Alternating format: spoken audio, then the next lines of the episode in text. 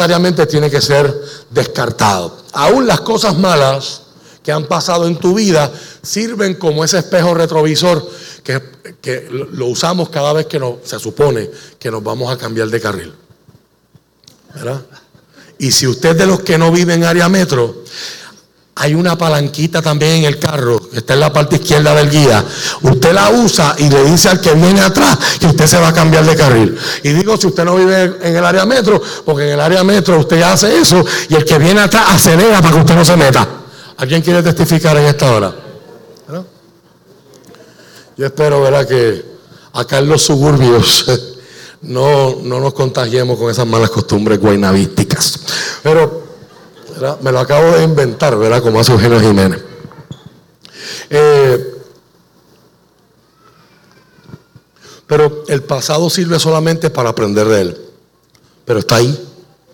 No lo puedo negar. Y es parte de una experiencia de la que yo debo aprender y que tengo que tener como referente.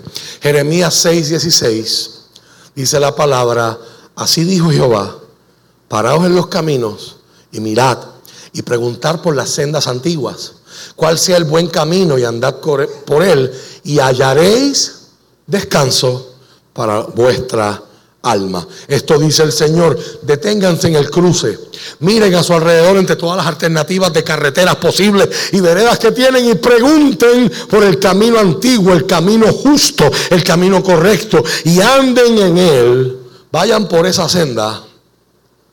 Y Dios lo dice porque a Él le encanta fastidiarte, porque a Él le encanta que tú te sientas mal, porque a Él le encanta limitarte. No, el deseo de Dios para decirle eso a su pueblo Israel es para que encuentren descanso para el alma. ¿Cuál fue la respuesta de Israel? No andaremos como parte de ese indictment. Pero usted y yo tenemos la oportunidad en este año 2024, en esta nueva mañana donde sus misericordias son nuevas para tu vida y para mi vida, tenemos la oportunidad y la bendición de escoger lo que Israel no escogió andar por el camino del Señor para nosotros. Así que póngase sobre sus pies, si su salud se lo permite, y acompáñeme al libro de Proverbios en el capítulo 4 y verso 23.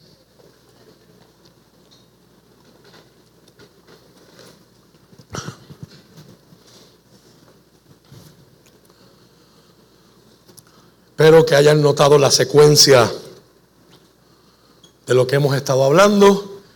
Mateo 6:21, y esta es la conexión más importante con el, con el tema de devoción. Jesús dijo, y lo mencionamos en ese sermón, donde esté tu tesoro, lo que tú consideras tesoro. Lo que es tesoro para mí quizás no es tesoro para Coraima, no es tesoro para Luis Omar, no es tesoro para la SU. Cada quien puede tener diferentes tesoros. Lo que, donde esté lo que tú consideras tesoro, allí estará tu corazón. ¿Qué es eso? De hablar de corazón. Pues esa es parte de la agenda que nos compete para la mañana de hoy. Proverbios capítulo 4, verso 23. ¿Lo tienen conmigo? Dice la palabra del Señor con la bendición del Padre, del Hijo y del Espíritu Santo. Sobre todas las cosas cuida tu corazón, porque este determina el rumbo de tu vida. La Reina Valera 1960 lo traduce sobre toda cosa guardada, protegida. Guarda tu corazón. O sea, aquí, aquí la idea no es lo guardé en una gaveta, no es esconder. La idea es proteger, cuidar porque de él mana o emana la vida. La traducción en inglés, English Standard Version, ESV, lo traduce como keep your heart with all vigilance, for from it flow the springs of life. Oremos, Padre, en el nombre de Jesús, gracias por el privilegio que me das una mañana más de servir a mi congregación a través del ejercicio de la predicación de tu palabra. Señor, reconocemos nuestra dependencia de ti. Separados de ti, nada podemos hacer. Y una vez más, Espíritu Santo, te invitamos. Te invitamos, Espíritu Santo, a esta reunión. Te invitamos a tomar control como lo has hecho hasta ahora, no solo de nuestro cántico, de nuestra adoración, sino de nuestras mentes en este momento. Danos corazones sensibles, danos mentes abiertas sensitivas, receptivas. Y danos iluminación del texto para poderlo entender. Danos convicción de su importancia, relevancia y verdad y necesidad para nuestra vida, para poderlo creer. Pero de nada nos sirve entender y creer si no lo vamos a aplicar. Danos determinación y valor para poderlo vivir.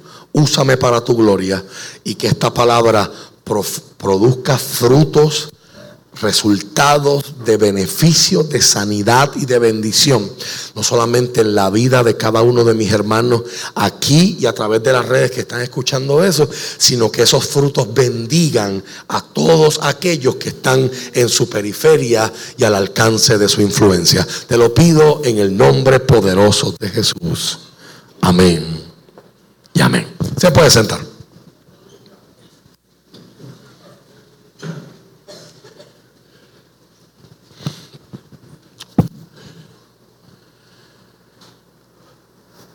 Hace unas semanas a mi esposa le ocurre un incidente. Randy tenía su guagua, nuestra guagua Jeep, le estaba haciendo unos trabajos y ella estaba utilizando el Suzuki mío, un Suzuki que yo tengo del 2011, eh, que ahora mismo está como spare, pero que tenemos el, el plan de ponerlo a la venta en un futuro cercano. Ella me envió un video estando en el servicarro de un sitio eh, de comida en Caguas, cerca de una de las sucursales que ella supervisa en su trabajo.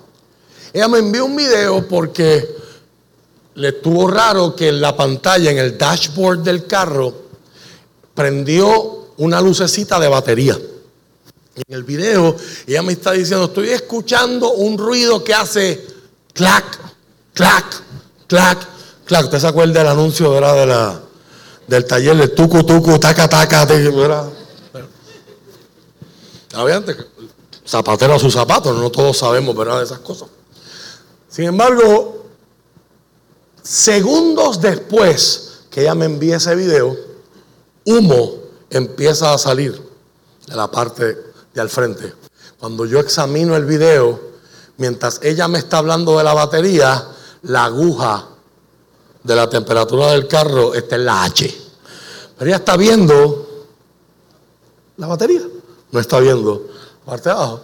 Cuando empieza a salir el humo, pues ahí rápido apagaron el carro, le ayudaron, me pasan un servicarro, so, imagínense el tapón que había en la parte de atrás. Eh, ella tenía que ir para una cita médica, so yo arranco ¿verdad? de lo que yo estaba haciendo, la recojo, la llevo a sus citas médicas, déjalo ahí que se enfríe. Eso, es, es radiador, pues pregamos con eso más tarde y trataremos de ahorrarnos la grúa y llevarlo poquito a poquito por la noche, ¿verdad? Aprendiendo, echando, aprendiendo, echando. En ese trayecto, eh, por la noche pude llegar desde Caguas hasta Juncos. Randy ya habíamos, nos había terminado la guagua de Giselle, gracias a Dios, no se quedó a pie. Habíamos buscado la guagua y yo le comenté el problema. Y Randy pues estaba pendiente y me escribía y cómo vas y cómo viene. Cuando estoy pasando por Juncos, ya fue la segunda parada, el carro no quiso prender.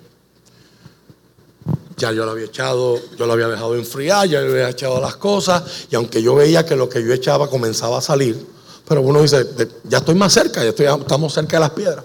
Pero ahora el carro no quiere prender, su Randy vive en Juncos y él pues, toma la gentileza de decir, pues voy por ahí, eh, sale de su casa, ya era tardecito en la noche, eran como las 8 o 9 de la noche. Eh, y él llega y dice, veo, veo que el starter está recostado y empieza, logramos prender el carro, corro unas ni una milla y el carro se apaga y no prende más nada. Y cuando pone una lámpara más grande y sigue chequeando, resulta que encontramos cuál era el clac, clac, clac que sonaba en el video. El carro había partido la correa. Y la correa, que es la que mueve todo en el motor, pues no, la bomba de agua no estaba fluyendo, el radiador no estaba enfriando, el alternador no estaba cargando, y esa era la batería que ya estaba viendo en el tablero. ¿Cuántos de nosotros le prestamos atención al dashboard de nuestros carros? La mayoría de nosotros ni los miramos. No voy a hablar de las mujeres. Fíjate que dijo, la mayoría de nosotros ni los miramos. ¿Ok? A menos que pase que, que algo prenda.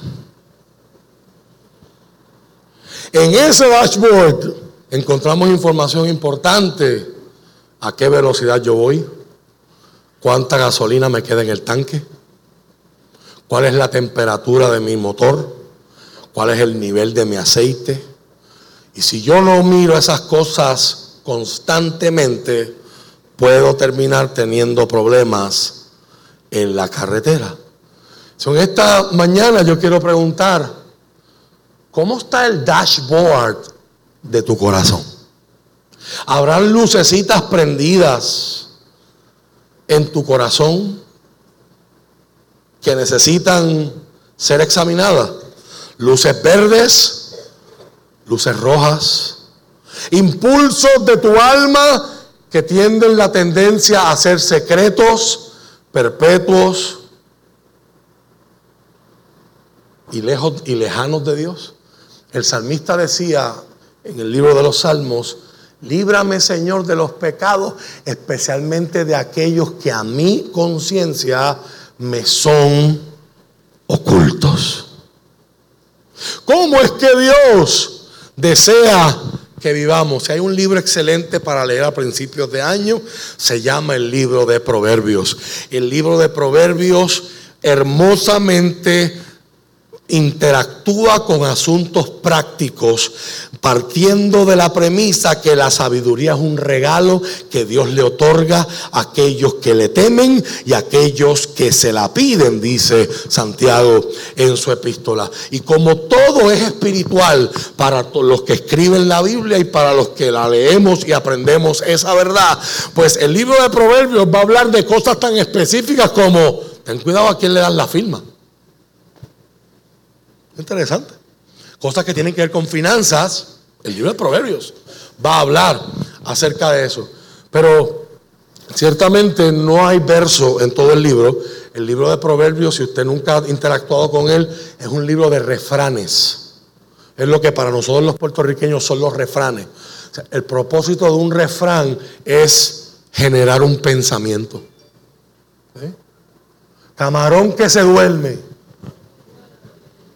Dicen por ahí no llega guardia palito, ¿verdad? Pero eso es una deformación del original. Se lo lleva la corriente. Si usted no sabe de los camaroncitos en los ríos en las orillas de los ríos, ¿verdad? Usted no va a entender ese, mensaje.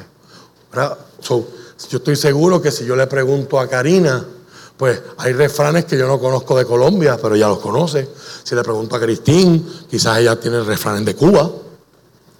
Y cada cultura ha coleccionado a través de la historia esta refranería popular porque son dichos que están fraseados, están enmarcados de una forma que están hechos para que usted los recuerde. Son fáciles de aprender. Son fáciles de memorizar, de memorizar, pero el propósito no es que usted se los memorice, el propósito es que usted los medite, los piense, le dé cabeza. Camarón que se duerme se lo lleva a la corriente. Alguien puede decir, tengo que estar alerta. Otro puede decir, tengo que estar abusado. Otro, tengo que estar pendiente a las oportunidades. Si no cuido mis cosas, las puedo perder. Y hay una infinidad de lecciones que pueden salir de un solo refrán. Imagínense si factorizamos que este refrán viene inspirado por el Espíritu Santo, que conoce las áreas más profundas de tu ser y tiene tu mejor interés en el centro de su corazón y su deseo para ti. Así que el libro de Proverbios va a interconectar, va a entretejer lo espiritual, es todo, lo litúrgico, con lo sexual, con lo financiero, con el hablar, con las amistades, con las compañías, con las parejas. El libro de Proverbios va a entretejer todos esos temas para decirnos, si tú vives así, tu vida va a ser hermosa, porque así es que Dios la quiere. Dios creó la vida para que fuera buena y para que fuera abundante y para que fuera hermosa. Cuando una persona conoce a Dios y está bien en su relación con Dios, ellos van a darse cuenta de que son capaces de vivir una vida perfectamente natural, intensamente práctica y profundamente espiritual, todo al mismo tiempo, porque eso es lo que Dios desea. Ahora, ¿qué es corazón? La palabra que aparece en el original de Proverbios capítulo 4, verso 23, es la palabra hebrea leb. No está hablando de ese músculo que los griegos van a llamar cardia y que para nosotros hoy es una bomba de sangre que lleva la sangre deoxigenada a los pulmones y trae sangre oxigenada y la lleva al cuerpo, en una persona normal, en, un en una razón de 70 veces por minuto, que es lo que nosotros llamamos pulso. Y es uno de los signos vitales, uno de los signos de que hay vida y cómo está esa vida. La palabra lev, que se traduce como corazón, en hebreo literalmente significa parte interna, el medio. Y ese medio yo lo traduzco a puertorriqueño como meollo. Y usted lo entiende. Se traduce como corazón, pero también se traduce como alma se traduce como mente, se traduce dependiendo de las palabras que usted les ponga al lado en el hebreo, como conocimiento, como pensamiento, como reflexión, como memoria, inclinación, resolución, determinación, voluntad, conciencia. Se traduce como el asiento de los apetitos, el asiento de las emociones y las pasiones y el asiento de la valentía. Así que es una palabra bien importante. Aparece en el Nuevo Testamento se usa más de 800 veces. Pero más de 200 tiene y trata que ver con la, nuestra vida de pensamiento, con nuestras emociones, con el manantial de donde fluye la vida. Esas cosas que nos motivan, que nos moldean, que nos dan forma. La Biblia llama a eso el corazón. Y a estas alturas se supone que usted entienda que Dios está más interesado en tu corazón que ante tus mismas acciones. Porque las acciones son el fruto, pero el corazón es la raíz. Y a veces nos enfocamos en que no me gusta cómo se ve la hojita, pero el problema que la, que la hojita cambió de color es que la planta está enferma, o cortando la hojita no resuelve el problema. Hay que ir a la raíz, hay que ir a ese tallo, hay que ir al meollo, hay que ir al corazón. ¿Por qué la vida intelectual, por qué la vida emocional es tan importante? ¿Por qué Salomón si asumimos que él es el escritor de los proverbios, le está diciendo, o por lo menos uno de los escritores, le está diciendo a su hijo, por encima de toda cosa guardada, protege tu corazón, porque de ahí emanan todos los issues de la vida. Porque tu pensamiento controla el resto de tu vida. Dime lo que tú piensas y yo voy a saber quién tú eres. Dime lo que tú piensas leyendo lo que tú posteas, asumiendo que eso es lo que tú piensas, yo puedo tener una idea del tipo de vida que tú estás viviendo. De hecho, hay un proverbio que lo dice precisamente así. En Proverbios 23, verso 7, el proverbista dice, como un hombre piensa, así es él. Interesante, ¿no? Otro refrán cortito que todos aquí nos podemos aprender y meditar esta semana. Como un hombre piensa, así es. Proverbios 23, verso 7. Tus pensamientos, sean positivos, sean negativos, sean buenos, sean malos, controlan tus actitudes.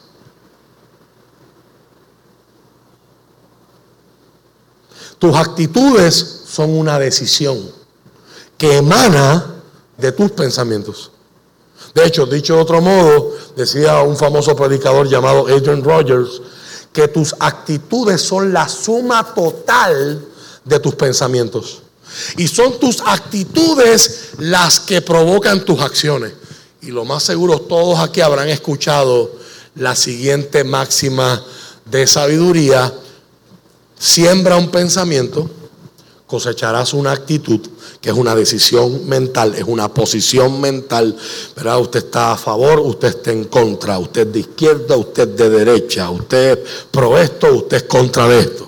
Esos son posiciones mentales, son actitudes. Si siembras un pensamiento, tendrás una actitud.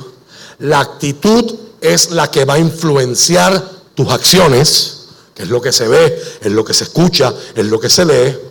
El cúmulo de estas acciones cuando son repetidas se convierten en lo que llamamos hábitos.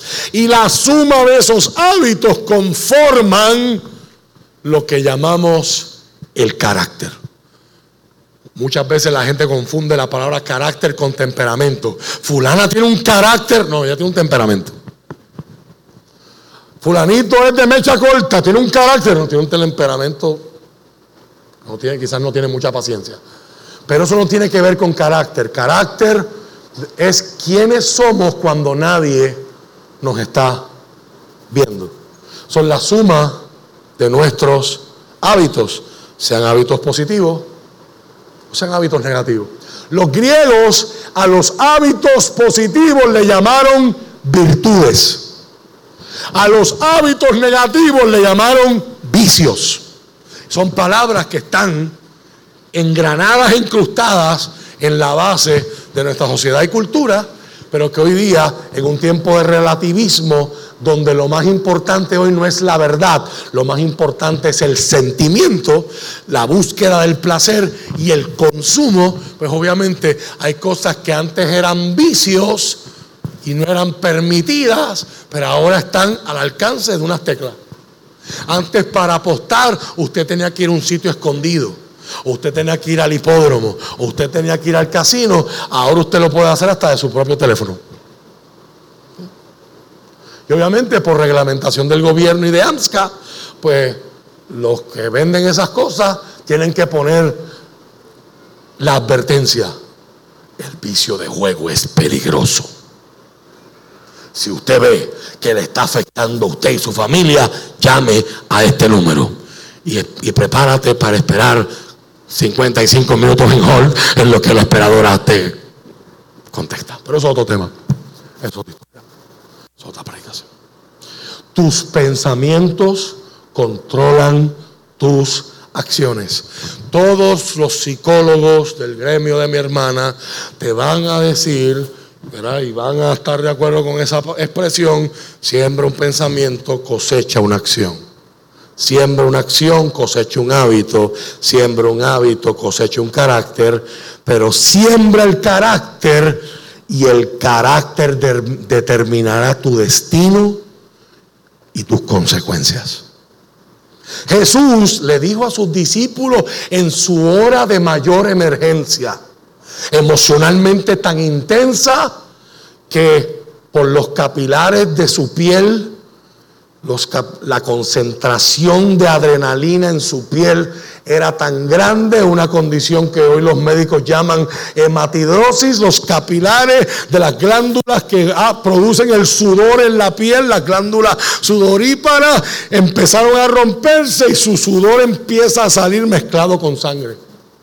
En una hora como esta, Jesús le dice a sus discípulos, beben, estén alertas y oren para que no entren en tentación. Pablo le dijo a Timoteo, un joven pastor que él está entrenando y discipulando, en 1 Timoteo 4:16, ten cuidado de tu vida y de lo que enseñas. Protege, guarda tu vida y guarda lo que enseñas.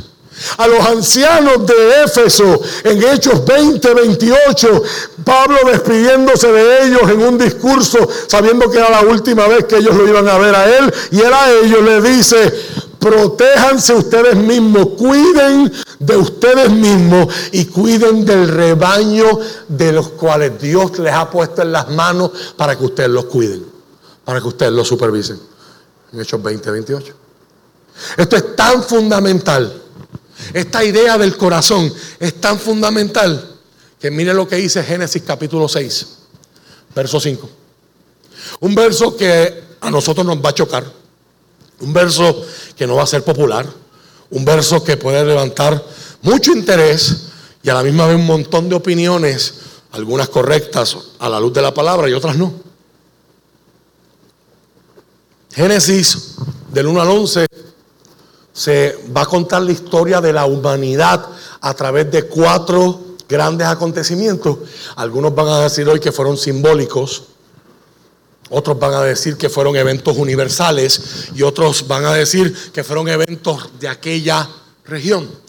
El evento que estoy haciendo referencia es al tercer gran evento de Génesis del 1 al 11. El primero fue la creación, el segundo fue la caída en Génesis capítulo 3 y el tercero es el diluvio.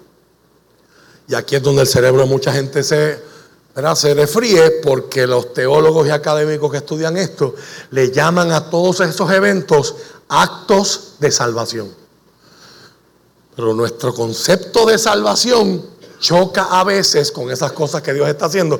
Como Dios, si está haciendo un acto de salvación, en ese acto es, es matar un montón de gente. El deseo de Dios era que nadie muriera.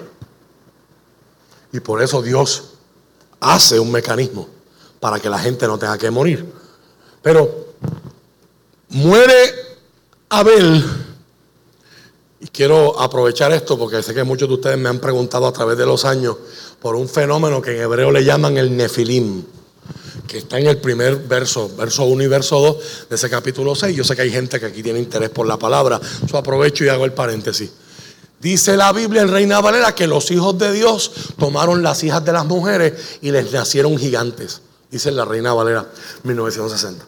Y hay gente que interpreta eso como si los ángeles hubiesen tenido relaciones sexuales con las mujeres. Y ese fue el resultado.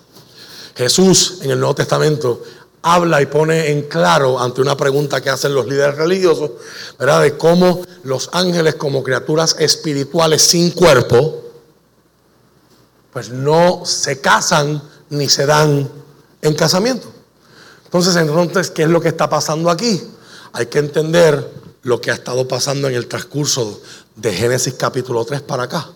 Tan pronto Adán y Eva son expulsados por lo que pasó en ellos, que examinaremos en el próximo sermón, donde hablaremos del tema de lo que es pecado cuando ocurre en ellos una transformación radical, que la transformación es de adentro hacia afuera. Su mente cambia, su, corazón cambia, su claridad cambia, su interpretación cambia. Todo lo que hay en ellos es trastocado y movido desde el deseo original de Dios y el diseño original de Dios a una nueva realidad que la Biblia le va a llamar naturaleza pecaminosa o naturaleza caída. Póngale tres puntos suspensivos. Si usted está tomando nota, the answers are coming. Tan pronto esta gente, Dios les tiene que negar por amor el acceso al árbol de la vida. En otras palabras, Dios creó al ser humano para vivir en eternidad. Y usted me ha escuchado decir en un montón de funerarias, ¿verdad? A los que ha tenido la oportunidad de acompañar, y lo dijo el martes cuando ¿verdad? nos dieron la oportunidad de hablar allá en Toñito Flores para la familia de nuestra hermana Julia. Dije que la muerte al ser humano siempre le va a ser extraña porque Dios nos creó no para morir, Dios nos creó para vivir. La muerte no es parte del diseño y el plan de Dios para nosotros. Por lo tanto, por más que nos las expliquen, en nuestro DNA la rechazamos con todo nuestro ser porque no es natural. No nos es cómoda y nunca nos será cómoda. Pero Dios está trabajando. Y cuando Dios termine su plan, dice Apocalipsis, enjugará Dios las lágrimas de todos ellos. Y no habrá más muerte, no habrá más enfermedad, no habrá más angustia, no habrá más dolor, porque las primeras cosas ya pasaron. Y ha ocurrido un nuevo comienzo. Ha llegado algo nuevo. Tan pronto esta familia sale del Edén, vemos en el, tan temprano como en el capítulo 4 que los hijos de esta familia, no sabemos cómo pasó, pero sus papás los enseñaron a adorar. Déjeme, repetir eso otra vez porque sé que aquí hay unos cuantos padres y madres. Los hijos de esa familia los enseñaron a adorar.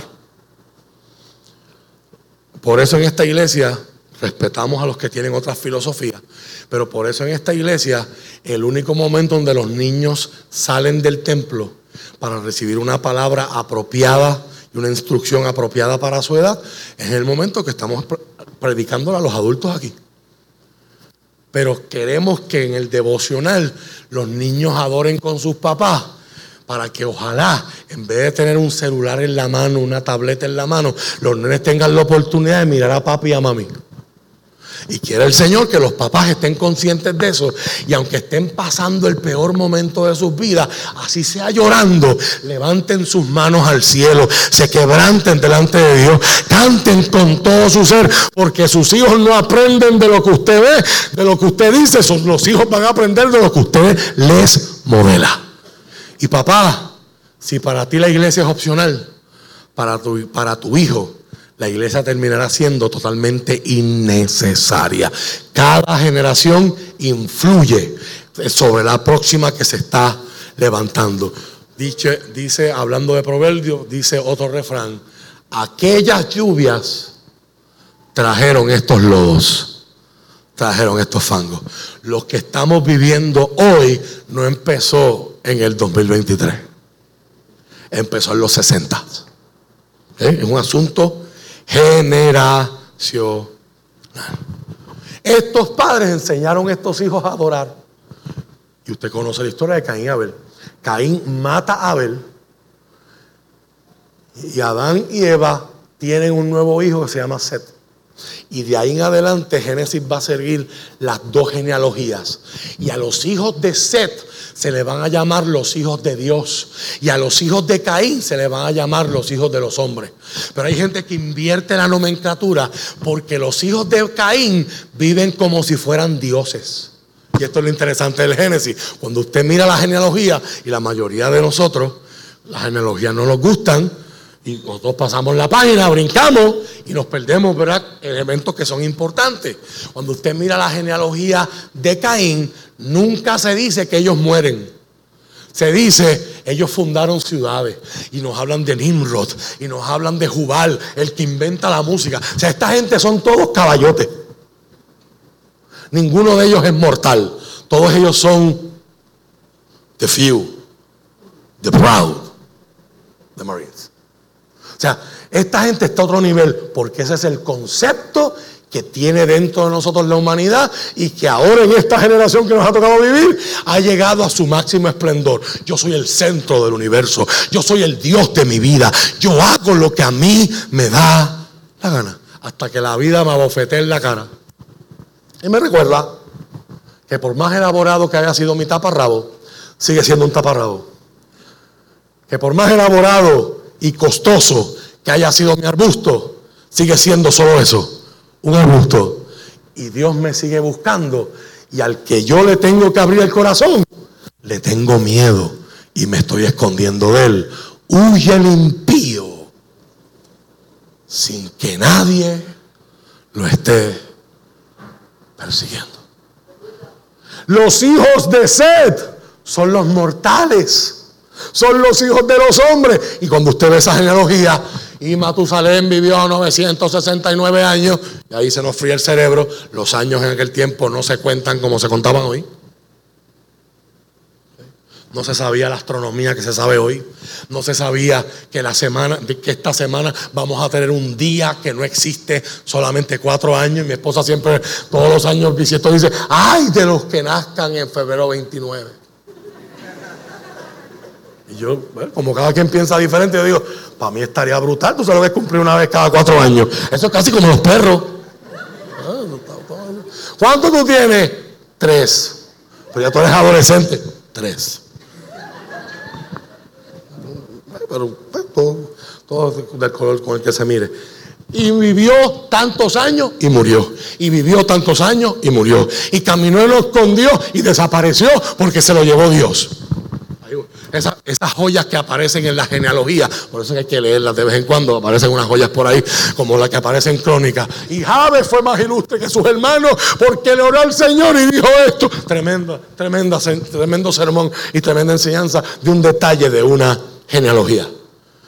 Pero de momento las generaciones se cruzaron. Y ya no hay diferencia entre los hijos de Dios y los hijos de los hombres. Y esa es la causa para el diluvio.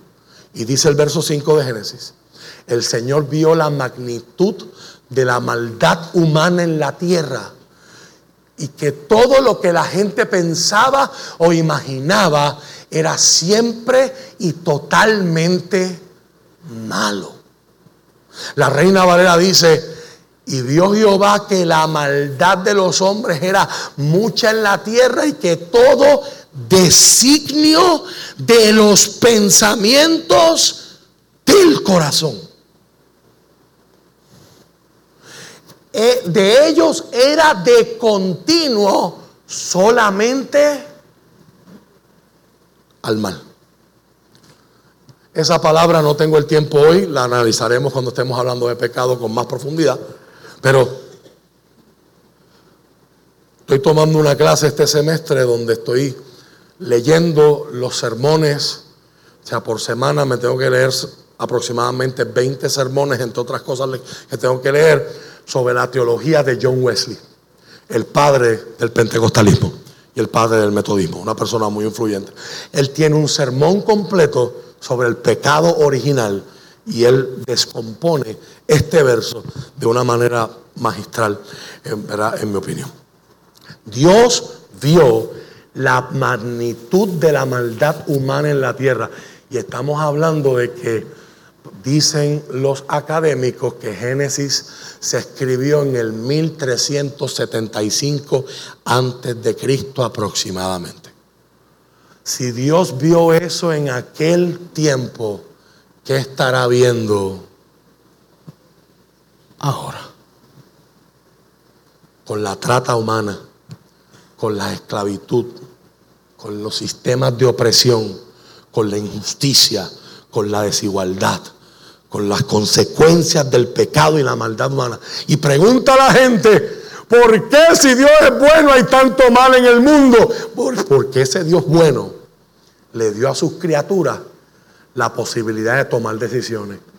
Y esas criaturas, lo que se nos ocurre, lo que se nos inventa, lo que, nos, lo que anhelamos, lo que ambicionamos, está movido por el engaño, por la vanidad, por la consecuencia, y dice Génesis, todo lo que la gente pensaba o imaginaba era siempre y totalmente malo. Esto hay que tomarlo con pinzas, esto es un pasaje que tiene poesía. Aquí Dios no está diciendo que los seres humanos no son capaces de hacer cosas buenas. Yo soy de los que creo, y lo explicaremos con más detalle en ese sermón, que la imagen de Dios en la caída, en el ser humano, la imagen no se pierde, pero se deforma, se perturba. Pero la gracia común que Dios le da al ser humano es que aunque estas son nuestras inclinaciones, estas son nuestras influencias, eso es lo que nos sale en el argot de las computadoras como default. Aunque esas son las cosas que nos salen, si la dejamos free willy y no usamos nuestro intelecto, Dios nos ha dado gracia para tener la capacidad de, por su gracia, aunque no le sirvamos, hacer cosas buenas, tener buenas acciones y tener buenas intenciones. El verso 6, en Reina Valera tiene una de las palabras más controversiales del Antiguo Testamento. Por eso yo le doy gracias a Dios por traducciones como, las que usamos aquí, que esa paráfrasis nos ayuda. Se arrepintió. Y usted y yo escuchamos esa palabra y se nos fríe el cerebro. Porque los, los que nos arrepentimos somos quienes. Porque nuestra mentalidad, el que se arrepiente es porque ha hecho algo. Y ahora nos dicen, Dios se arrepintió. Por eso la nueva traducción viviente lo pone mejor. O sea, lo que está diciendo Moisés, que es el, el presunto autor, ¿verdad? El que se considera como el autor de Génesis, el Señor lamentó, el Señor sintió un profundo dolor por haber creado al ser humano y haberlo puesto sobre la tierra Dios no se arrepintió, Dios ama al ser humano. Pero amar, si usted verdaderamente ama, se supone que a estas alturas de la vida usted haya aprendido que amar va más allá de los chocolates ricos que nos comimos en San Valentín. Y más de las bombas que se vacían y las flores que se ponen viejitas y se marchitan. Que amar a veces duele. Y duele mucho.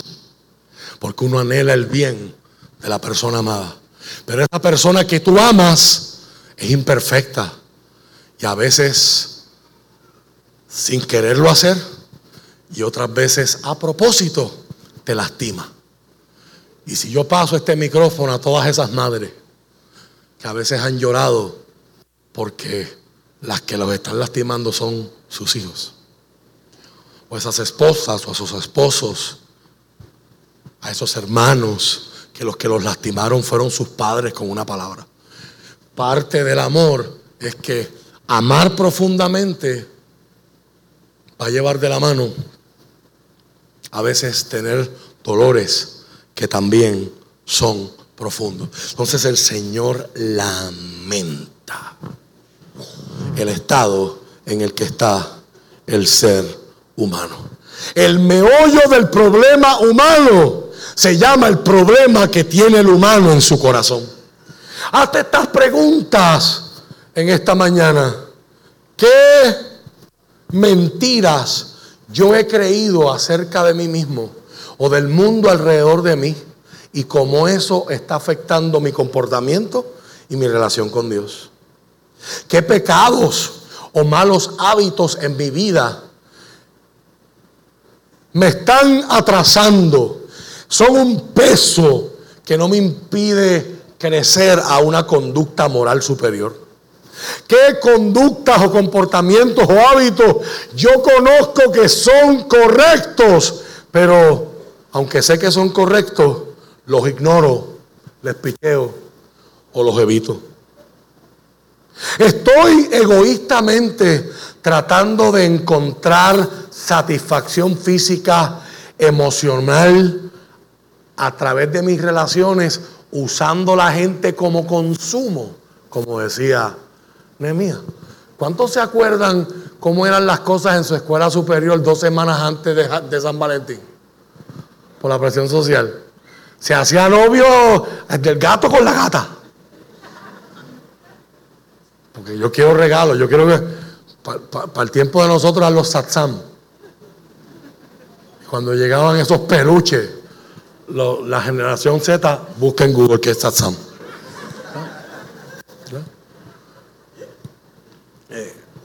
Cuando llegaban esos peluches, cuando llegaban las tarjetitas, tú llegar a tu casa con un montón de esas tarjetitas plásticas que... Era un orgullo, porque nos van, nos van condicionando desde chiquitos, porque la idea es que compartamos. Por lo tanto, todos los padres que le compramos a los hijos, Tarjetitas, las tarjetas son para quienes. Para todo el mundo, para todos los amiguitos, porque la idea es amistad. Pero vamos creciendo, entonces algo cambia el chiste. No, si yo termino con muchas tarjetas este día, yo estoy duro. Tengo muchas detrás. Se convierte en un asunto de consumo que en realidad no llena el vacío del alma. Cuando Dios realmente quiere cambiar a alguien, ¿cómo es que Dios lo hace? Dios lo hace de adentro hacia afuera.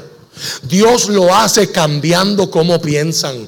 Dios cambia el proceso de pensamiento. Cuando Dios se quiere preparar para cambiar a alguien, quiere meterle mano al meollo del individuo. ¿Qué dice Romanos capítulo 12 y verso 2? No imiten las conductas ni las costumbres de este mundo. Más bien, dejen. Esa es la palabra importante de ese verso. Romanos capítulo 12 y verso 2. Más bien, dejen. El cambio lo va a hacer Dios. Pero yo lo tengo que.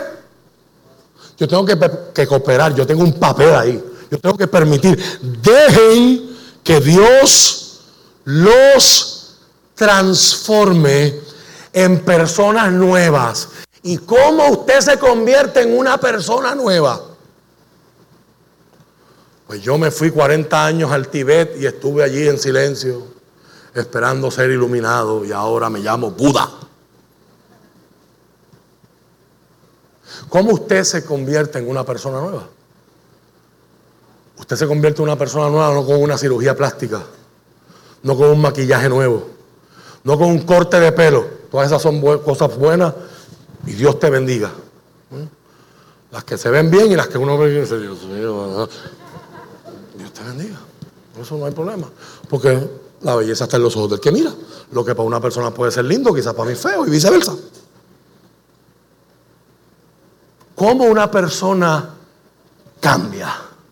No es yendo al beauty, no es comprando ropa nueva, no es un extreme home makeover. Cómo una persona cambia, verdaderamente cambia. No es poniéndose disfraces. El cambio permanente, positivo y necesario es el que ocurre de adentro hacia afuera. En el pasado, mucha gente en muchas iglesias se murió de hambre por no encontrar pasto fresco, porque el énfasis de la predicación estaba enfocado siempre en...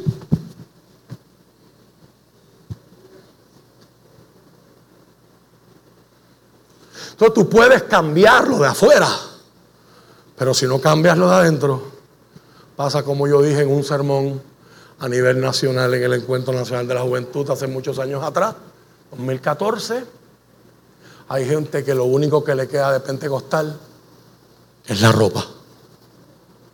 Pues ya no viven la vida en el espíritu, ya en su interior no saltan ríos de agua viva, ya no fluye la vida de Dios, ya no son diferentes, no hablan diferente, no piensan diferente, son igual que el montón. En la cultura se los comió, la, la cultura los absorbió.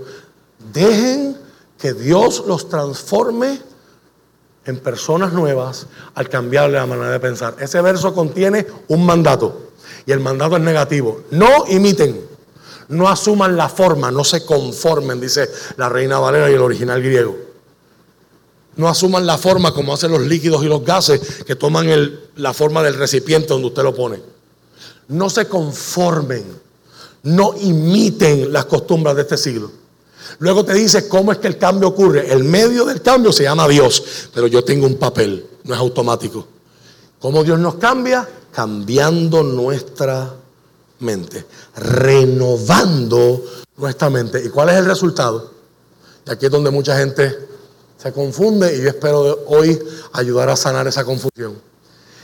El resultado de una mente renovada es que ahora la voluntad de Dios yo puedo conocerla y saber que esa voluntad es buena, agradable y perfecta. ¿Cuál es nuestro problema? Que pensamos que ese verso está hablando si yo me voy a casar con un negrito o con un blanquito. Y ese verso no está hablando de eso. Está hablando de lo que Dios decide, de lo que Dios ordena, de lo que Dios establece, de lo que Dios diseña, de los límites de Dios. Si mi mente está renovada, yo voy a decir, los límites de Dios son buenos, aunque al principio cumplirlo me cueste. Los límites de Dios son necesarios, los límites de Dios son agradables, los, los límites de Dios son perfectos. Y aunque, aunque esta sociedad a los límites de Dios le llama malo, yo lo voy a llamar bueno porque mi mente ha sido transformada. No es que la Biblia no tenga que ver con quién te vas a casar o cuáles son tus decisiones económicas. Hay otros versos que van a hablar de eso. Pero aquí Pablo está hablando de lo que los teólogos llaman la voluntad moral de Dios. Si Dios le dice algo malo, yo le voy a decir malo también. Si mi mente no ha cambiado, Dios dice malo, yo voy a decir, bueno, depende. Si mi mente no ha cambiado, Dios dice, eso es malo. Y yo voy a decir, bueno, pero por lo menos yo no soy como aquel fariseo aquel publicano. Y voy a empezar a usar los demás de excusa. Bueno, pastor, es verdad. Yo, yo, yo recuerdo un alcalde en Cataño, antes del corrupto que, arrestaron o que choteó a medio mundo. Había un alcalde que para él era un orgullo, le llamaban enamorado. Y él decía, yo soy bruto, yo soy borrachón, y yo soy mujeriego, pero no soy corrupto. Miren que hace eslogan de campaña. Voten por mí. Soy borracho, bruto y mujeriego. Pero no soy corrupto. ¿Cuántos de nosotros nos reímos de él? Pero somos igual. Es verdad, yo estoy picando fuera del hoyo en esta área de mi vida, pero por lo menos no soy como...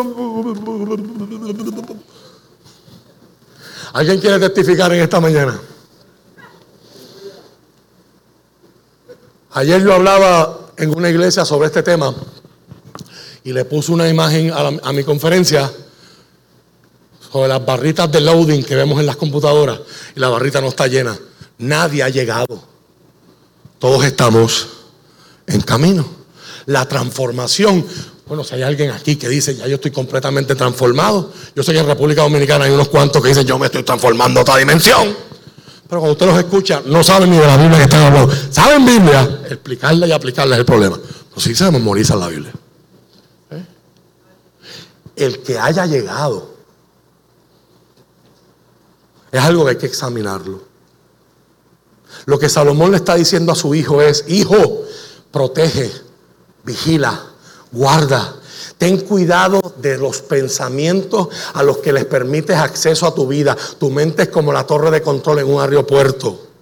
Mantén tu corazón con toda la diligencia, porque de tu mente y de tu corazón van a surgir todas las decisiones, palabras, asociaciones, relaciones de tu vida. El Señor Jesucristo quiere que nosotros le presentemos nuestros cuerpos a Él. Eso dice Romanos 12.1. Y nuestros cuerpos incluyen nuestra mente para que Él la transforme. No nos debe de asombrar entonces que el diablo batalla, lucha por nuestra mente. Uno de los libros más famosos de la historia del cristianismo se llama así mismo La batalla de la mente de la pastora Joyce Meyer.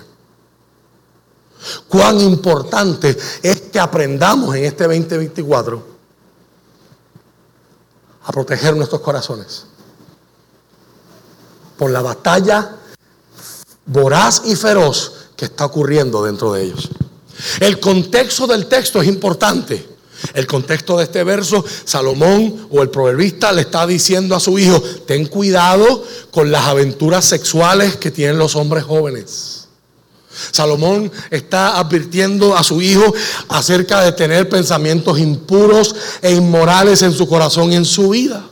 Yo hablaba anoche en una conferencia de matrimonio que estaba ofreciendo para otra iglesia y les decía a los hermanos, usted y yo hoy estamos infestados de pornografía. ¿Y cómo eso afecta nuestras relaciones? Porque la pornografía no se trata de amar, la, pornografía se trata de, consumir.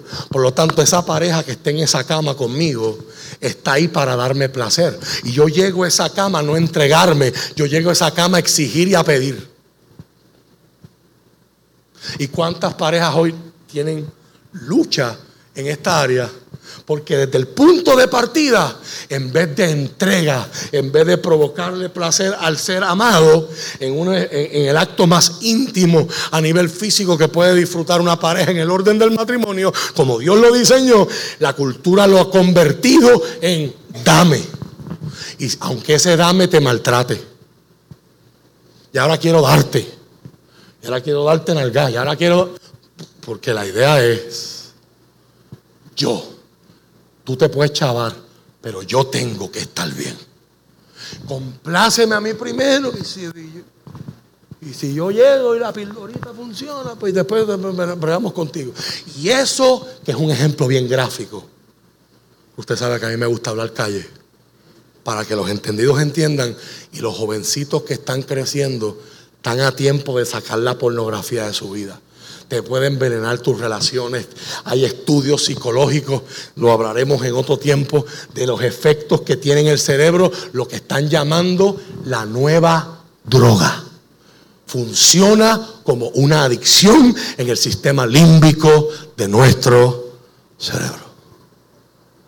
Pero aquí quiero decirte un secreto importante. Algo maravilloso. Dios te hizo con una mente que no puede pensar en dos cosas al mismo tiempo. Déjeme repetir esa verdad. Las mujeres pueden hacer un montón de cosas a la vez, pero no pueden pensar en dos cosas al mismo tiempo. Los hombres somos más... No digo que somos menores, que somos un modelo anterior. La, mujer es el modelo 2.0. Tiene unos upgrades que nosotros los varones no tenemos. Pero aunque las mujeres pueden mirar a un hombre y entenderlo, y el hombre puede pasar toda la vida y nunca entiende a la mujer, ¿alguien quiere testificar en esta hora? Ninguno de nosotros puede pensar dos cosas al mismo tiempo.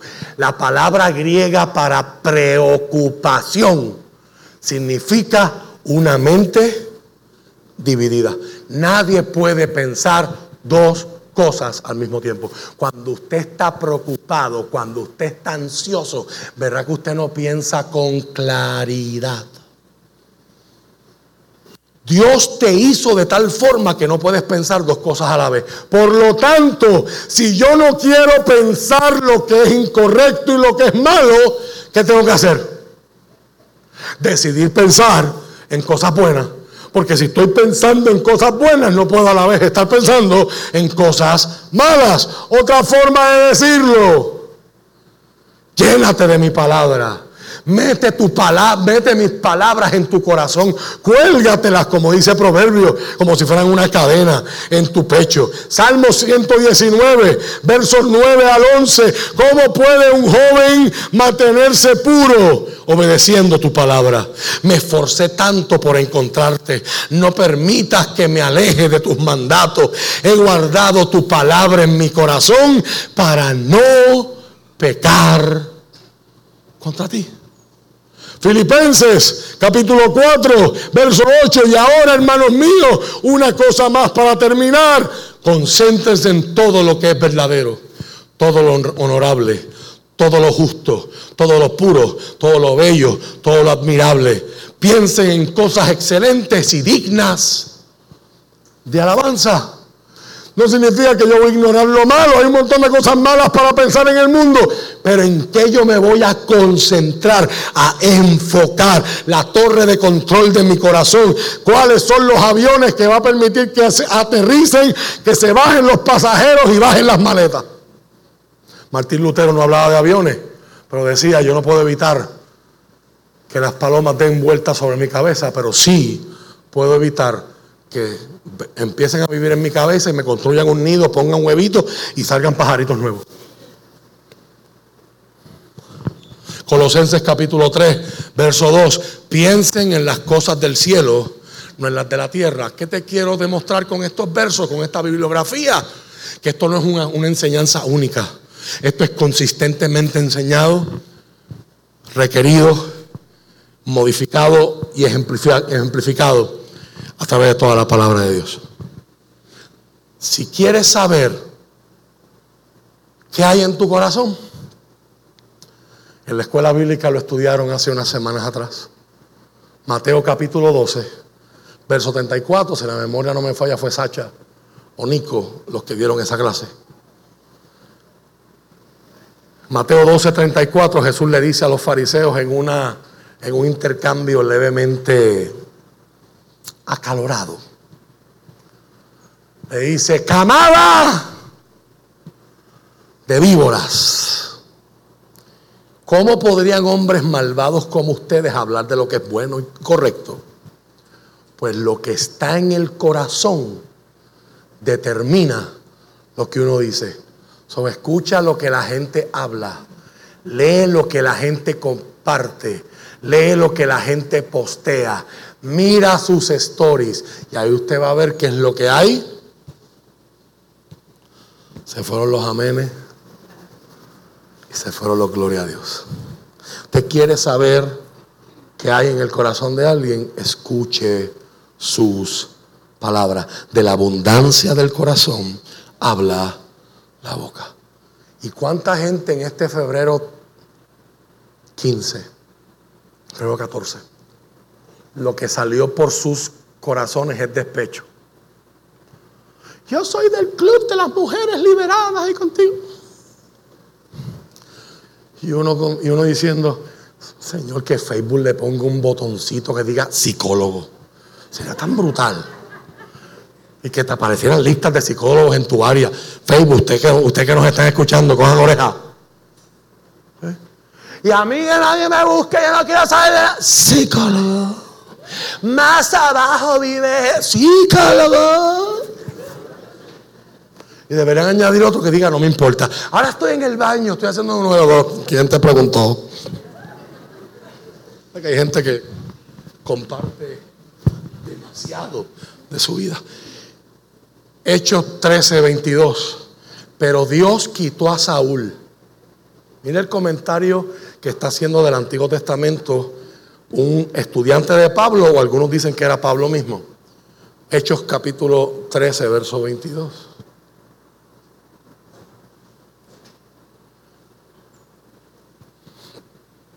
En que a todo un estudiante de Pablo me estoy refiriendo a hebreos, disculpe.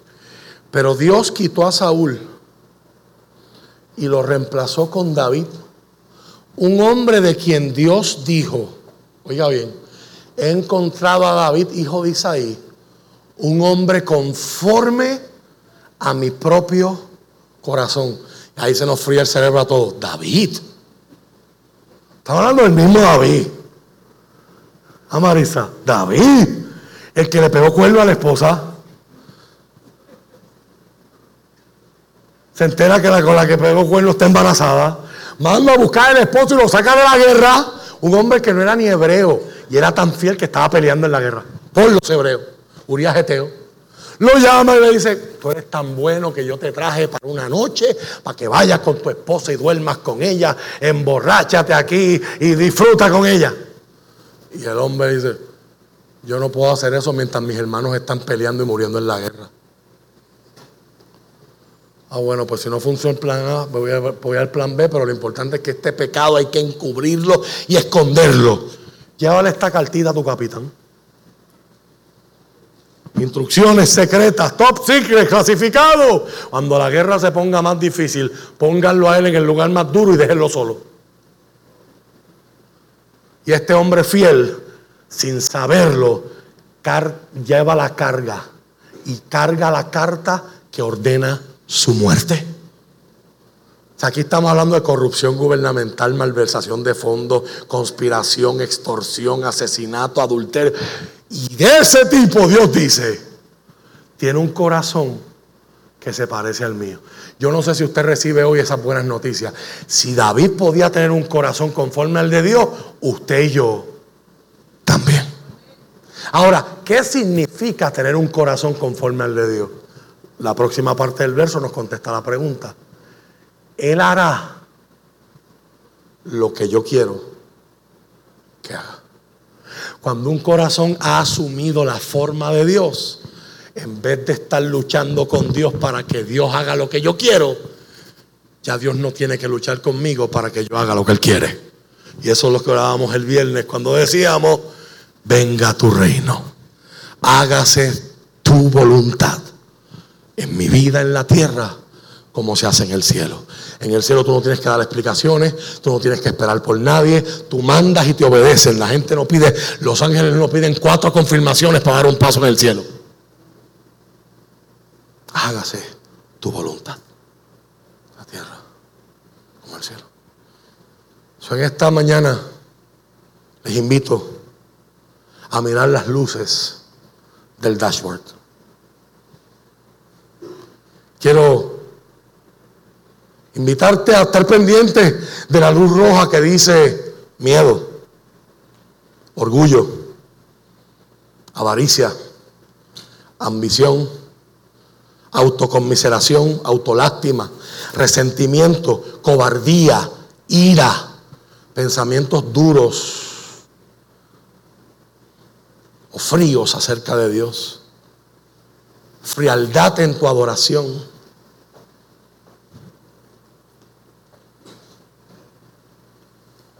¿Cómo están hoy las luces de tu corazón? Acerca de esas, de esas relaciones que tú no puedes cambiar. Hay gente que cambió contigo, tú no puedes controlar eso. Y esa es la ironía del ser humano. Queremos controlar los corazones de los demás, pero no controlamos el nuestro. Lo más que tú puedes decirle a esa persona que cambió contigo es te extraño. Pero quizás su vida evolucionó, quizás ya no tiene tanto tiempo para ti como antes tenía. ¿Qué puedes hacer? Cuidar tu corazón para mantenerlo abierto, para que si algún día te necesita, tú poder estar ahí. Para que ese que te ofendió, que te marcó, tu corazón esté listo para perdonar si algún día se arrepiente. El viernes, después del momento de oración, alguien se me acercó. Cuando estábamos orando Perdona nuestras ofensas, perdona nuestros pecados, como nosotros también perdonamos a los que han pecado con nosotros. Y alguien me dice en, los secretos, pastor, hoy comencé a perdonar a alguien que me hizo mucho daño. Ahí es cuando el cambio empieza a ocurrir, cambio duradero, cambio permanente, cambio necesario, cambio impactante, porque no es de afuera hacia adentro, es de adentro hacia afuera. Así que más que evaluar en esta mañana cuántas tarjetitas te dieron, cuántos chocolates te comiste y cuántas libras subiste.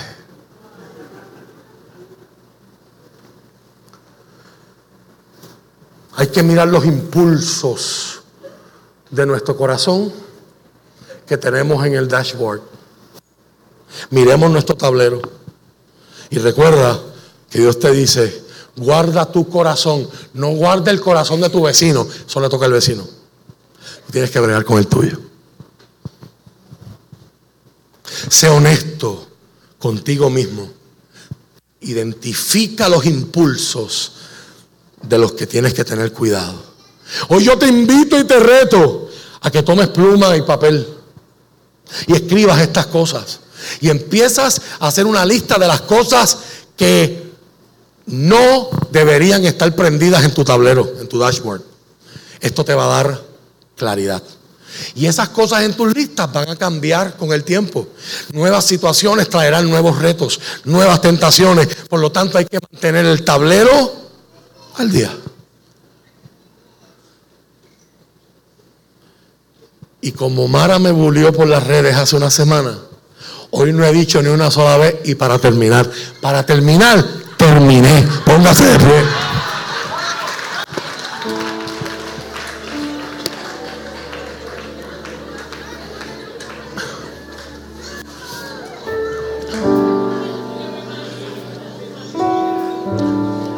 Si me pueden cantar Santo Cordero otra vez para que no se para que no se tengan que romper la mente de que vamos a cantar, vamos a responder en adoración. Juan Calvino dijo lo siguiente: Ponme el Salmo 51, por favor, Mateo. Juan Calvino dijo que toda la sabiduría viene de dos partes.